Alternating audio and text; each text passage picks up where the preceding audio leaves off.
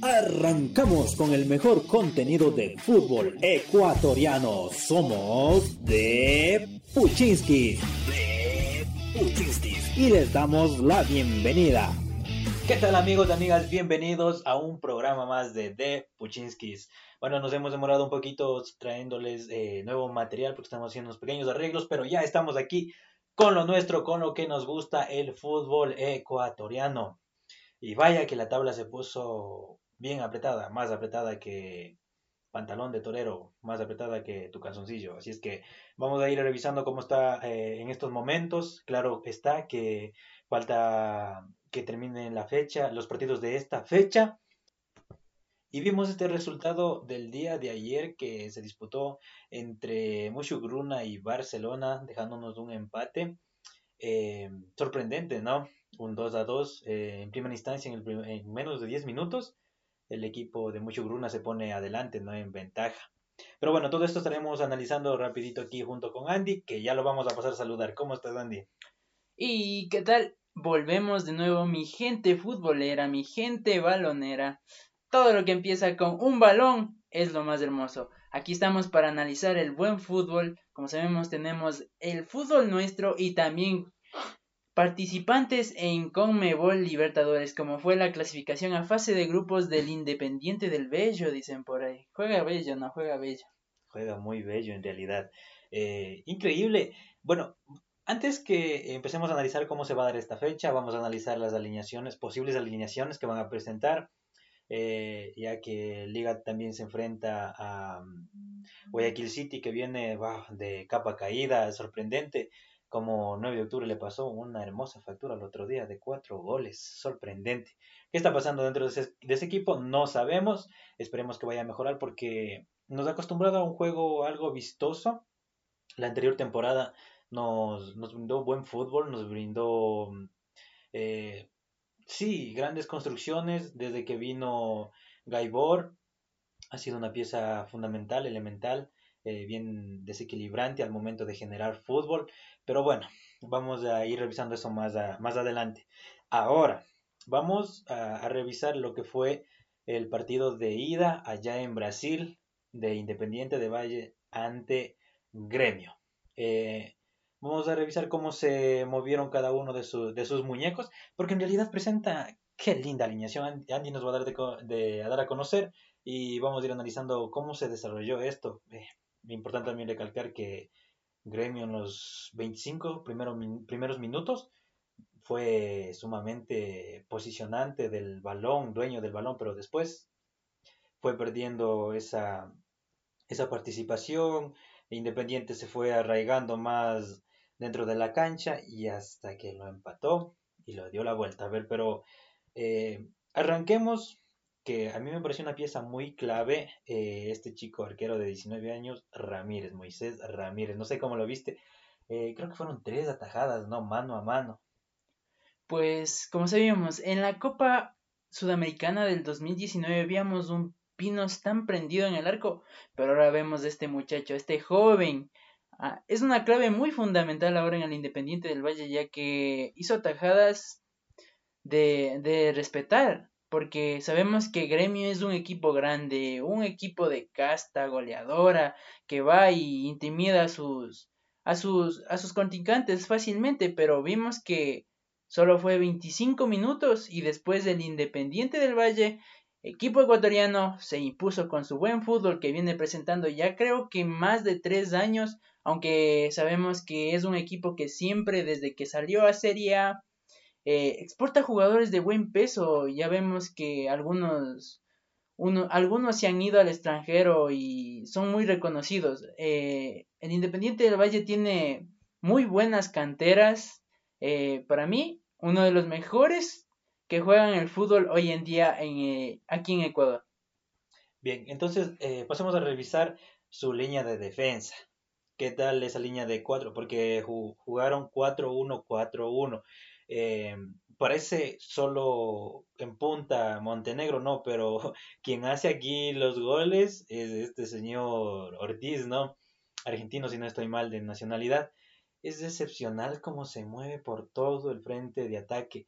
Y algo, algo muy, muy peculiar dentro del, del mismo es que ayuda en todo, recuperación, a la creación, a la finalización de la jugada. Eh, bueno, también una, una, una, pieza muy fundamental para mí es este, este señor que le dicen veterano ya por, por la cédula, pero en el momento de generar fútbol, mira, juega 90 minutos. Pellerano. ¿Cómo, ¿Cómo, hace el cambio de frente? Y esto permite que sus dos, con su línea de cuatro al frente, que supuestamente está jugando con línea de cuatro al frente, él activa más los carriles interiores porque vemos equipos que juegan con, con carriles exteriores y generan fútbol hasta la última línea. Es ahí donde buscan a levantar los centros eh, y obtener un cabezazo de, su centro delantero, ¿no? Pero eh, en esta función, en esta dinámica del, de, del Paiva, del profesor Paiva, yo también le digo Paiva porque algunos lo hacen mención así, ¿no? Bueno, dentro de este de, de cómo se maneja el técnico Renato Paiva, eh, cómo maneja el equipo del Independiente, la dinámica es muy muy diferente la que le da Pellerano. Eh, siempre abastece a sus volantes ofensivos. Eh, él no, no juega tanto abriendo los carriles. No sé si te has dado cuenta de eso. Pues la verdad, es es un jugador de, jerarquía en el equipo, pero sabemos que el trabajo de él es recuperar e iniciar el juego, así como lo hacen sus iniciadores de parte de la defensa, Spacho, Junque, los encargados de que el juego se inicie, pero es un factor muy fundamental Pellerano que en un momento de otro puede tener un, un cambio de cancha que de defensivo lo pase ofensivo enseguida. Sabemos que el, el, juego de Renato Paiva ahora no es tanto como el de como el de Ramírez, su anterior técnico. Eh, sabemos que Paiva es más equilibrado en lo defensivo y en el ataque. Porque si nos damos cuenta que Ramírez eh, era más ataque, ataque, ataque, pero así mismo como hacía tres, le metían tres. Ahora vemos un equipo muy equilibrado, eh, en ambos bandos, eh, sabemos la labor de todos sus jugadores y para que se hagan una idea les vamos a dar la alineación de cómo jugó Renato Paiva. Sabemos que Moisés Ramírez estaba en el arco, eh, como lateral derecho estaba el Cheche, los centrales era Shunke y Pacho, por izquierda Segovia, teníamos como pivote de recuperación al veterano Pellerano, eh, también tenemos los volantes ofensivos son Ortiz, Pedro Vite, Farabelli y Beder Caicedo, para dejar en una sola punta a Montenegro. De igual manera, el gremio jugó con Breno en el arco, por derecha Albuquer, eh, como centrales Rodríguez y Kenneman, por la izquierda Cortés, para tener como pivotes a Maicon, que fue expulsado en el partido, a Mateus Enrique y como volantes ofensivos Alison, Jem Perrey y Ferreira. Ferreira y Diego de Souza, que se presentó anteriormente en el 11 ideal, eh, en la anterior fecha del el 11 ideal para Copa Libertadores, ¿no? Eh, como un delantero excepcional, en realidad es excepcional, gana todo, siempre está ahí presente en todos los ataques. Bien. Em, el gol que llega por parte de Jean-Pierre eh, fue eh, fue, fue bonito. Eh, en realidad la baja, eh, le espera el rebote y saca un rematazo increíble. Dejó tendido al arquero Ramírez. Pero, ¿sabes qué me gusta de este Independiente? que se presenta, tiene un esquema de juego de nunca bajar la cabeza en ningún lado. Recordemos que los dos partidos va a jugar a la cuenta de, de visitante porque le negaron acá el estadio. Eh, pero bueno, pudo sacar adelante aquel, aquel partido. Bueno, eh, este, esta función que genera también Ortiz eh, siempre pasa flotando en todo, en, en todo el frente. Falso 9. Es el falso 9, como algunos lo, lo conocemos. y creo que ya muchos se han dado cuenta que no es el falso 9, sino el 9 real, relativo. genera jugadas, eh, él mismo trata, eh, autoabastecerse para culminar en algún efecto de gol. Es, es impresionante cómo, cómo desarrollaron el partido. Me gustó también el, partido de, de, Michael, que recordemos que fue expulsado. Y eso creo que fue la, pieza fundamental para que Independiente todavía se alzara más. Eh, bueno, ya recordé, ya hice mención también que tapó el arquero Ramírez. Fueron tres mano a mano. Y imagínate, las detuvo todas ahí. Porque si no, si se hubiera abultado el resultado, ¿cómo crees que Independiente le hubiese dado la vuelta? Pues la verdad, creo que el control del partido, el Independiente, desde que, desde que ya sintió la cancha, ya se ubicó bien, esos 25 minutos era solo de acostumbrarse nada más, pero tuvo un poderío, no sé si, si Gremio tenía la capacidad de empatarlo y remontarlo, no, porque ya sabemos que en el partido de ida hizo lo mismo, solo hubo unos minutos para Gremios en la cual salió el gol. Pero de igual manera, en el, en el partido de vuelta, los minutos igual, los primeros minutos fueron de gremio, pero sabemos que ah, el Independiente, eh, como lo hace aquí en el país, como lo hace afuera, eh, demostró su fútbol y se, se notó la superioridad del, del Independiente y pues no creo que haya logrado el gremio empatar o, o remontar el partido. Sí, pues el técnico ya después les sabía dar ánimos al equipo de, del gremio, pero creo que ya con la expulsión de, de Maicon, creo que ya fue, fue la gota que derramó el vaso, así es que los ánimos se cayeron al piso ya del equipo brasileño.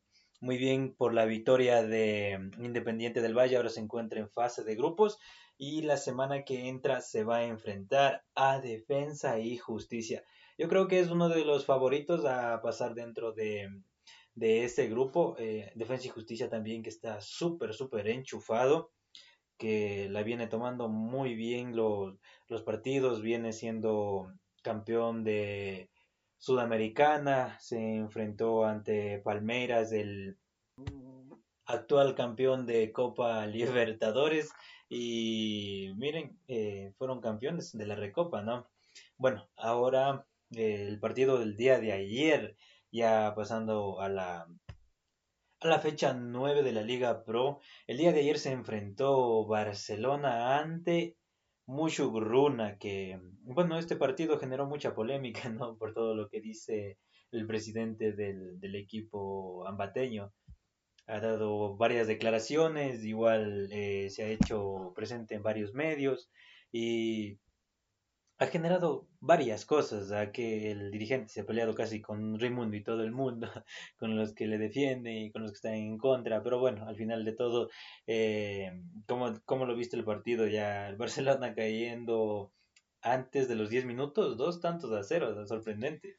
Qué sustito, qué sustito. Señora hinchada barcelonista, pues la verdad, eh, no sé si fue el tema de adaptación eh, la verdad no sé si al momento de arrancar el partido estaban desconcentrados, pero en 10 minutos dos goles y créeme que pudieron haber sido más en esos 10 minutos. Pero creo que la gente del Mushuruna también creo que se tomaron la libertad de, de dormirse y Barcelona logró empatar el partido. Eh, sabíamos que era casi un partido de ida y vuelta al comienzo, pero Barcelona se fue metiendo un poco más, más, más en la cancha, ya empezó a dominar el partido y se desarrolló bonito para mí el cotejo.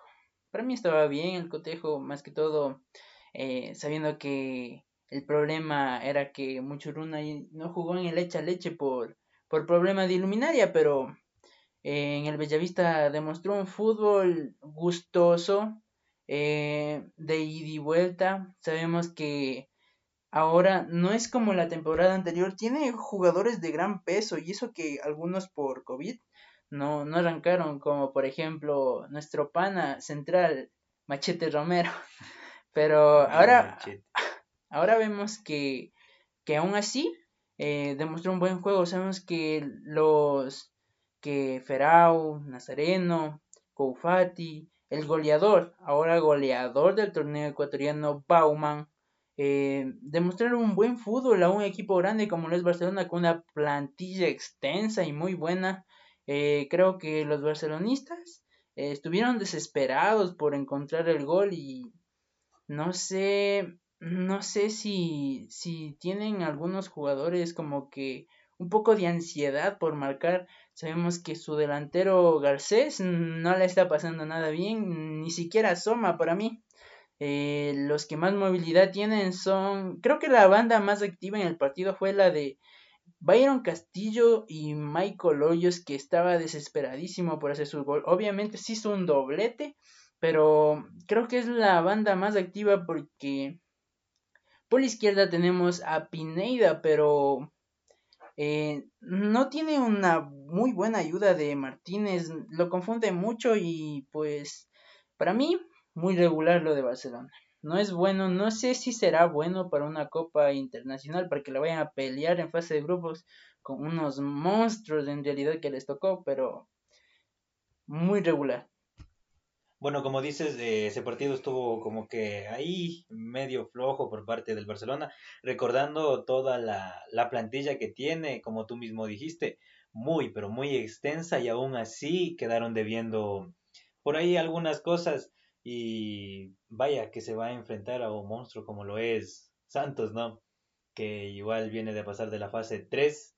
Eh, dejando atrás a San Lorenzo, igual otro equipo súper fuerte, que siempre se los eh, toma o se los dice así que son súper fuertes porque siempre presentan buenas campañas en esta copa, ¿no? Pero eh, no sé, analicemos un poco lo que pasó ayer con los centrales de Barcelona, como es Williams, Rivero y Leo. Como ese partido estuvo flojo, flojo para mí de ambos, pero Creo que esa es la factura que le pasa a este tipo de centrales cuando se enfrentan o tienen al frente eh, buenos delanteros, una buena ofensiva, ¿no crees? Lo mismo le pasó cuando se enfrentó ante Liga y el Martínez Borja le hizo ver bien mal a Riveros. ¿Recuerdas cómo, cómo le giraba la espalda? Le ganaba todo y le dejó en el piso desparramado, a mi parecer. Sí, pues la verdad es que los centrales, no sé, no sé si es que es falta de comprensibilidad, ya vienen jugando varios partidos. Recordad que la dupla no era Riveros León, sino que era Riveros Aymar.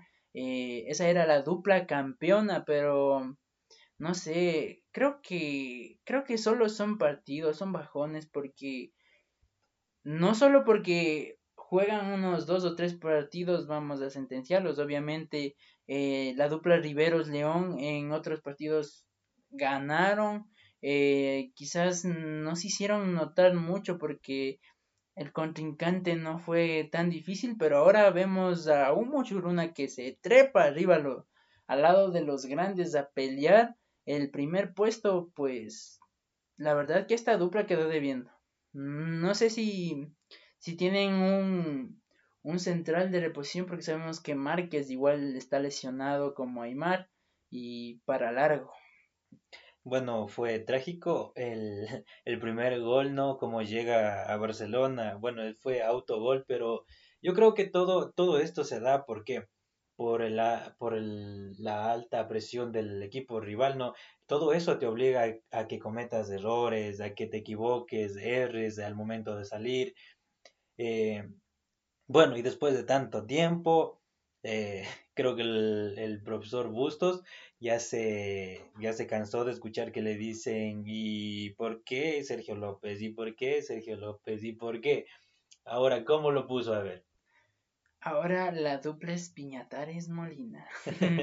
bueno, muchos venían pidiendo esta dupla, pero eh, para mí Molina no, no fue el partido tampoco que, que digamos que bárbaro. No sé si fue...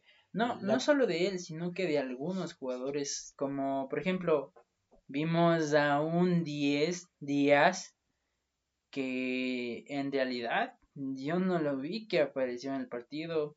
Creo que el trabajo de Ferao y Nazareno era muy arduo en marcarlo. De igual manera, de igual manera Martínez mm, muy bajito, muy bajito lo que presenta este jugador. Y cómo sentencian a, a Garcés, ¿no?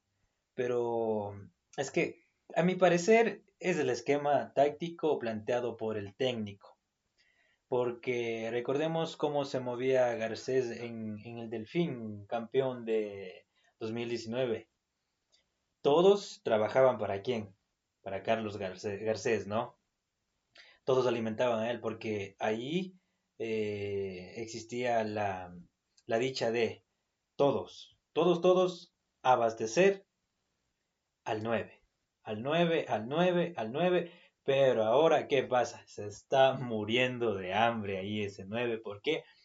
Porque no hay, no se puede tejer jugadas así súper, súper finas. Hay que decirlo, Barcelona no está jugando nada, nada, nada bien. No, creo que ya, ya le entendieron cómo, cómo tienen que bloquear al, al que genera fútbol, que es Díaz. Porque si, eh, si le neutralizan a él, ¿qué? Sin fútbol, ¿verdad? No tienen, no tienen nada. Es que sabemos que Díaz tiene su jerarquía, tiene, es el diferente, pero el diferente que es para todo. Esa diferencia se marca en todo el equipo. Sabemos que desde los pivotes, las bolas que recibe Díaz, eh, siempre son pase a gol, pase para para que para que exista para que exista jugadas que, que arremetan al área, que pongan peligro, pero con un Díaz anulado, muy poquito lo de Barcelona, muy poquito. Eh, sabemos que no solo Garcés, también Mastriani que entró, eh, incluso cerca de terminar el cotejo, pitaron un penal y se la comió. Ni siquiera así pueden marcar los nueve del Barcelona. Bueno, eh, eso y también creo que le dejan cobrar a él el penal por dos obvias razones. Él mismo hace que se genere el penal y le dan la confianza, ¿no? Le, le dejan que él tome el balón, que vaya, lo posicione y a dónde lo envió. No sabemos a dónde se fue el balón y bueno, esos son errores y errores. Creo que a mi concepto, creo que es por falta de, de estar más acostumbrado a la cancha. Y a mi parecer, creo que Mastriani debería jugar unos 90 minutos. Creo que sí, sí deba de dar la talla, ¿no? Porque ahora lo que necesita el Barcelona eh, no es un 9 de área neto, sino un 9 también que ayude a generar jugada, que ayude a recuperar, claro, no tan al fondo, pero que ayude a algo de, presión y incluso eh, creo que tiene, tendría que tener un parecido, aunque no, no las características no le dan, este señor Martínez Borja, si, te das cuenta cómo retrocede un poco él, no es solo un 9 de área neto. La técnica de Martínez Borja Sabemos que no es un 9 de área neto, es movible por todo el frente del Sabemos que él trabaja para sus volantes ofensivos. Sabemos que también juega para, para, juega para gol. Por ejemplo, Picante Muñoz, eh, la temporada anterior, los goles que marcaba era gracias a él. Eh, un hombre que se desmarca, que cede balón para que sus volantes se hagan ver eh, como Piovi, el Choclo mismo, pero es así como llegan los goles de Liga de Quito. Bueno, eh, trajimos a colación esa pequeña comparación porque más o menos esa es la función que debe cumplir Garcés, ¿no? Más o menos así, una característica similar, pero bueno, son jugadores distintos, eh, formados en canteras diferentes, que juegan para diferentes eh, técnicos, una táctica tal vez les obliga a ellos a, jugar así, pero no, no. Eh, Mastriani y Garcés, si no se ponen las pilas, van a terminarse comiendo las uñas, la camiseta, la gorra y se van a quedar calvos también porque nadie les va a abastecer como, como ellos esperan, así centros, centros y centros, lo cual eh, aquí en este equipo no veo que pueda llegar así de esa manera y sea contundente al momento de, pisar la última línea y levantar el centro. E incluso ayer que se enfrentó a un monstruo como lo es AD, porque mm, es un central, que por arriba no le vas a ganar nada, nada, nada, nada. Es sumamente completo, en ocasiones ha sido designado como el jugador de del partido y, y recuerdo lo mal que le hizo igual pasar a uno de los equipos grandes de acá, eh, que fue a Liga, no, no le, todo le neutralizaba, eh, ante Liga paró, eh, imagínate Mushurum, una, una línea de 5 a la defensiva, lo cual no, no tenía nada que hacer, todo lo que generaba en ese momento Liga no, no pudo igual concretar ningún gol, es que ese partido terminó empatado 0 a 0. Koufati, que es pieza fundamental dentro de, de este equipo, eh, me encanta cómo hace las jugadas, él también ayuda a generar, llega para finalización de gol. Eh, también el que, está ahora arriba en la tabla de goleadores, el Bowman, que genial igual, eh, como lo está Barceló, está Martínez Borja, si no estoy mal, igual en la tabla de goleadores. Pero bueno, ahora vamos a seguir analizando el, el partido que se desarrolló hoy día Sábado 17 de abril se jugaba Macará ante Orense, que Orense también está, está de capa caída, creo que existe problemáticas dentro de la institución y Macará que presenta, es un equipo que está en formación igual, siempre, siempre se ha complicado en cualquier cancha ya, para cualquier equipo, eh, en especial para los denominados grandes como Liga, Barcelona, Emelec, que siempre se les ha parado fuerte. Eh, a Emelec no le dejó nada fácil para pasar igual la fase de grupos en Copa Sudamericana, que le sacó, le vio las, huevas, le vio sumamente complicado. El técnico Rescalvo tuvo que presentar sus mejores armas, pero al final de todo logró, logró ganar, ¿no? Bueno, eh, aquí en este cuadro de el Lorense, eh, que salió perdiendo un tanto por cero ante, ante el Macará y el Macará también que mandó sacando a su arquero. Eh, son partidos y partidos que a la final a este cuadro de Orense le va a pasar factura. Lo mismo y eh, recuerdo que pasaba la anterior temporada con la liga de Puerto Viejo. Y miren, ahora lo vemos jugando en Serie B. Bien. Eh, ¿Quién anotó, Andy, para el Macará? Pues como sabemos, el gol de parte de Macará jugando como local, de igual manera en el Bellavista de Ambato, que esa cancha está muy desgastada ya, eh, lo marcó Porto Carrero al minuto 68, eh, lo cual fue muy fundamental para la victoria y llevarse los tres puntos el Macará. Muy bien.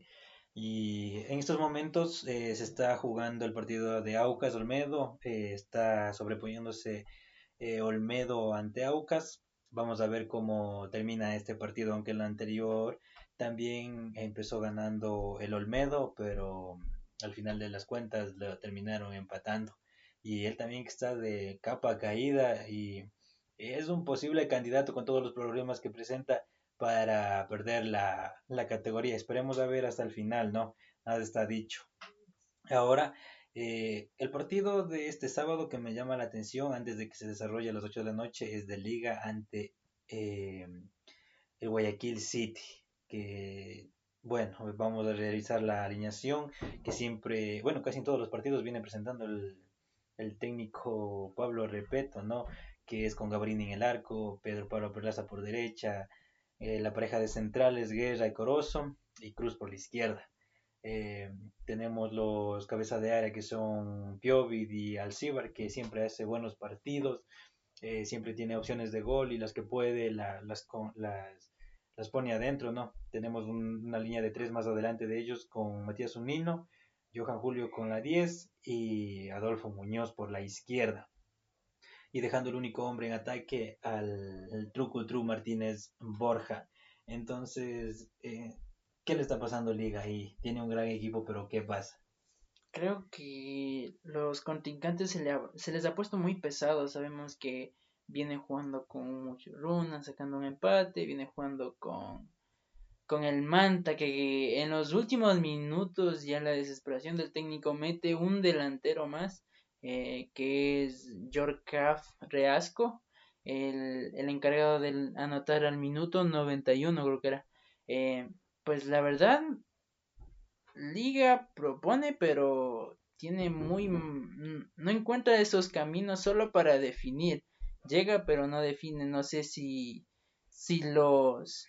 Si los contrincantes se le cierran mucho cerca del área, pero Mm, no encuentra las maneras de llegar, no sé si le hace falta un 9 más para tener más peso, más posición, pero viene demostrando muy poquito. Y Guayaquil City, como decías, viene con, de capa caída, casi goleado en todos sus últimos partidos, goleado mismo. De más de 3 le han marcado y pues no sé si sea un candidato para irse. Es que le meten 10 goles en menos de una semana, imagínate. Eh, ¿De dónde sale eso? Es que creo que existen problemas dentro de la institución también, o qué pasa con el estado anímico de, de, los, de los jugadores, ¿no? Y a Liga creo que ya le tienen conocido el juego que genera, así es que bloquean la, las bandas, que es lo fuerte de ellos, en especial la derecha con Perlaza. No sé si ya se va a conectar de completo a esta temporada o qué está pasando o eso es todo. Eh, los únicos que he visto hasta el momento que le han dado así fuerte al juego es Alcibar con eh, Johan Julio, aunque algunos, un par de partidos no, no me gustó, pero Johan Julio es la presión alta del equipo. Eh, pues la verdad el partido contra el Monta muy bajito lo de Johan Julio que al minuto 45 ya al comenzar la segunda parte, eh, Repeto lo saca y mete a otro, a otro ofensivo que es Billy Arce, pero no le resultó. Hombre por hombre, creo que Billy no cumple mucho esa función, pero mm, no, no sé qué pasa con Liga, pero muy pobre, muy pobre lo que está demostrando, no logra cerrar los partidos bien cáchale que ya son cinco partidos empatados y... Y el que se venía más, y si no era... y si no metía un delantero más, no sé si... Si lo hizo con desesperación, pero créeme que gritaron como gol de final. Oye, sí, sí te cacho, porque, mira, también puede llegar por el, por el tema este de que puede ser la que rompe la mala racha, ¿no? Y ahora, hoy noche veremos si que puede sacar eso ante el Guayaquil City porque al Guayaquil City, como hice mención anteriormente, le pusieron cuatro. ¿Quién? El poderoso 9 de octubre. 9 de octubre, con un técnico ecuatoriano que analiza muy bien el fútbol. Lo hemos escuchado como analiza, cómo plantean los técnicos de los equipos grandes. También le ganó a MLE en su casa. Imagínate, es, es sorprendente. Bueno, Liga ya se enfrentó a él y venció cuatro tantos por dos en la primera fecha de la Liga Pro. Bueno, eso es lo que tenemos para hoy sábado y para mañana un partido muy importante, creo que por la por la punta, si es que lo gana, tendremos a, a Emelec también, que se va a enfrentar ante técnico universitario. ¿Crees que el técnico Rescalvo cambie otra vez su línea? Porque este señor cambia cada rato. Bueno, ahora sí, cerramos el tema de liga y hablemos un poquito de lo que va a ser mañana Emelec y esperemos a ver cómo finaliza eh, esta fecha con si vamos a tener nuevo puntero en el caso de ganar eh, y, o si no pues estaremos viendo todavía a Barcelona puntero por el gol diferencia en el caso de llegar a empatar o en el caso de llegar a perder el partido el club Sport Emelec. Pues sabemos que Emelec jugó con línea de 3, pero más parecía línea de 5 a ratos. Pero creo que en casa no creo que ponga una, una línea de 3. Ya va a jugar con un 4-2, 3-1, como, como lo ha venido haciendo Tom siempre. Es, es algo que le marca ese técnico. No creo que juegue de, de diferente manera en su casa. Eh, sabemos que el partido anterior con Católica, señor partidazo con doble punta 9. Em, creo que estuvieron más efectivos, pero de igual manera, así como estuvieron efectivos, por poco la Católica la empata. Si no fuera por el señor Ortiz en un penal que lo atajó muy bien, eh, estuviéramos hablando de otra cosa. Bueno, sí, tienes razón. Aunque Ortiz la han crucificado ya. Que no es para MLE, que no es para este equipo, que tanta cosa y una cosa y otra cosa. Y al final, em, para mí Ortiz es un arquero, no el super arquero, pero eh, las veces que ha tenido la oportunidad ha sacado su casta y por algo creo que está jugando en Emelec, no un equipo grande de acá de Ecuador. Eh, muy, me gusta mucho la función que genera Zapata, el, colombiano, ¿no? Alexis Zapata, si no estoy mal, y Facundo Barceló, que está más enchufado que nadie. La hace, la que la recibe, la busca hacer, y si no la recibe, busca sacársela él solito. Pero bueno, ahora se va a enfrentar ante técnico universitario. Esperemos a ver cómo, cómo finaliza esta fecha con si tenemos nuevo puntero como hice mención o vamos a seguir viendo a Barcelona en la punta de la tabla. Pues como sabemos la tabla está muy apretada. Eh, MLEG está a un punto de Barcelona teniendo en cuenta que eh, Barcelona ya jugó con Muchuruna su partido número 9 de la Liga Pro. Eh, creo que no sé si decirlo como un pana decía, ahí está la mesa servida y después terminan diciendo, no hay tal mesa servida. Bien, eh, los primeros lugares está disputado por Barcelona, eh, que ya jugó su partido, sacó su empate. Segundo tenemos a Emelec con 17 puntos, que aún no juega su partido, lo juega el día domingo. Mushugruna, que está tercero, miren en Mushugruna donde está con 15 puntos. Macará lo tenemos en cuarto lugar igual con 15. Liga de Quito va más atrasito, más atrás viene Independiente. El Deportivo Cuenca también que no ha venido haciendo nada mal sus cosas. Eh, también tener en cuenta que el Deportivo Cuenca a, a, la temporada anterior está demostrando muy, un muy buen fútbol. Ahora se encuentra séptimo con 12 puntos el 9 de octubre que con creo que la goleada que le hizo al Guayaquil Sote lo subió muy arriba. El Delfín que es un equipo que ha venido bajando su fútbol, ya no es como como uno como un equipo revelación como lo eran los anteriores años, eh, ahora es un equipo de media tabla. La Católica que se le lesionaron algunos jugadores, algunos tienen COVID, el juego de la Católica es muy vistoso, pero no sé qué está pasando ahora. Pero vamos a ver cómo se pone. Tenemos en la onceava posición al técnico universitario que igual viene demostrando un fútbol muy pobre. El Aucas en la doceava que se infestaron de COVID. Eh, recordemos que jugaron con siete jugadores su partido anterior ante Barcelona Sporting Club. Eh, la verdad, muy mal lo que está pasando ahorita. Está jugando contra Olmedo y va perdiendo 2 a 0 con sus canteranos.